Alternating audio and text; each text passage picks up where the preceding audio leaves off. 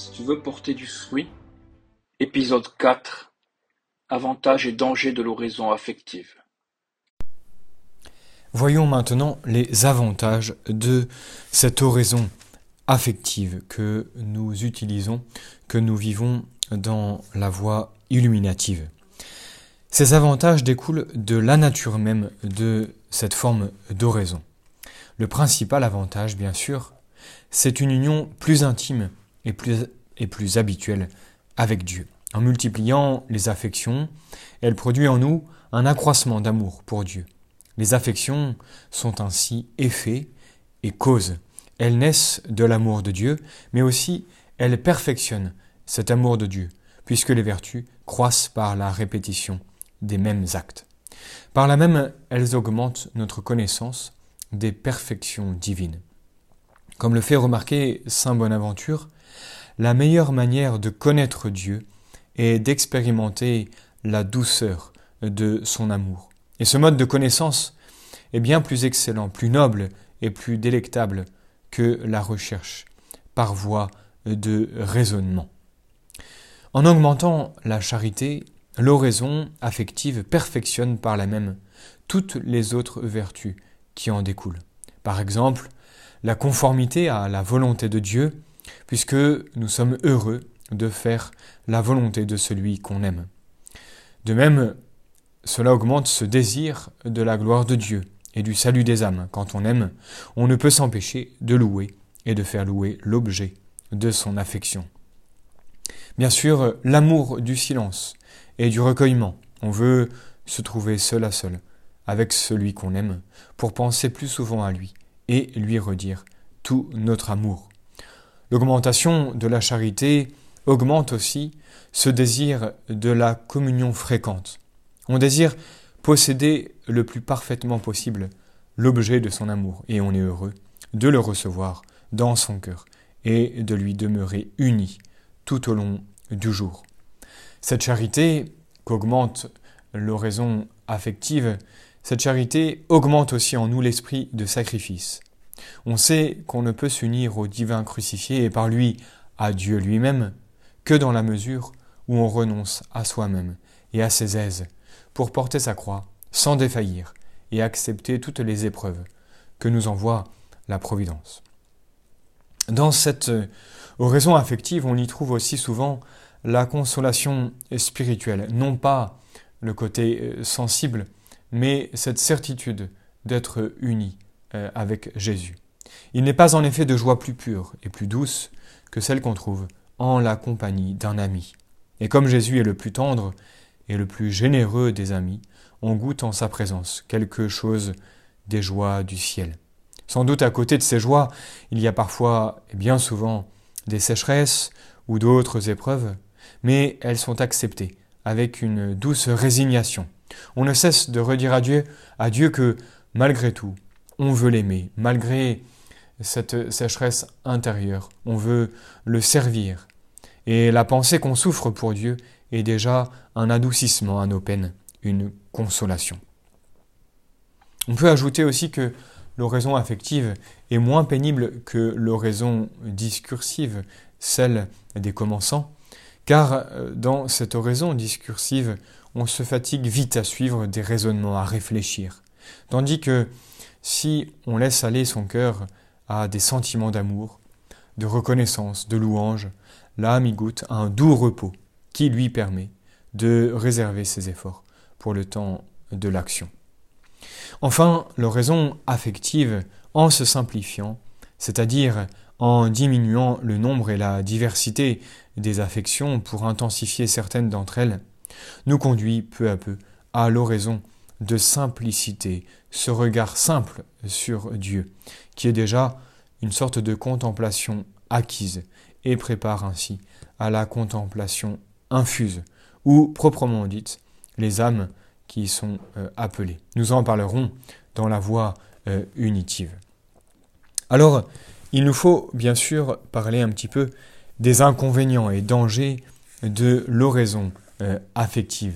Parce que, comme sur toute voie vers le ciel, il y a euh, ces dangers qui peuvent nous ralentir et même peut-être nous arrêter. Les meilleures choses ont leurs inconvénients et leurs dangers. Il en est ainsi de l'oraison affective qui, si elle n'est pas faite selon les règles de la discrétion, peut conduire à des abus. Nous allons en signaler, quelques dangers. Le premier danger, bien sûr, c'est l'orgueil et la présomption. Parce qu'on a de bons et nobles sentiments, de saints désirs, de beaux projets, d'avancement spirituel, parce qu'on a de la ferveur sensible et que dans ces moments on méprise les plaisirs, les biens et les vanités du siècle, on se croit volontiers beaucoup plus avancé qu'on ne l'est. On se demande même si on n'est pas déjà tout près des cimes de la perfection et de la contemplation. Parfois même, à l'oraison, on retient sa respiration dans l'attente des communications divines. Et de tels sentiments montrent clairement au contraire qu'on est, est encore bien loin de ces sommets de la contemplation.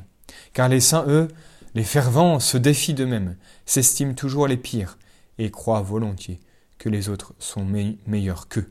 Il faut donc revenir à la pratique de l'humilité, de la défiance de soi-même, en tenant compte de ce que nous dirons plus tard de cette vertu qu'est l'humilité, et souvent, bien sûr, la demander au Seigneur.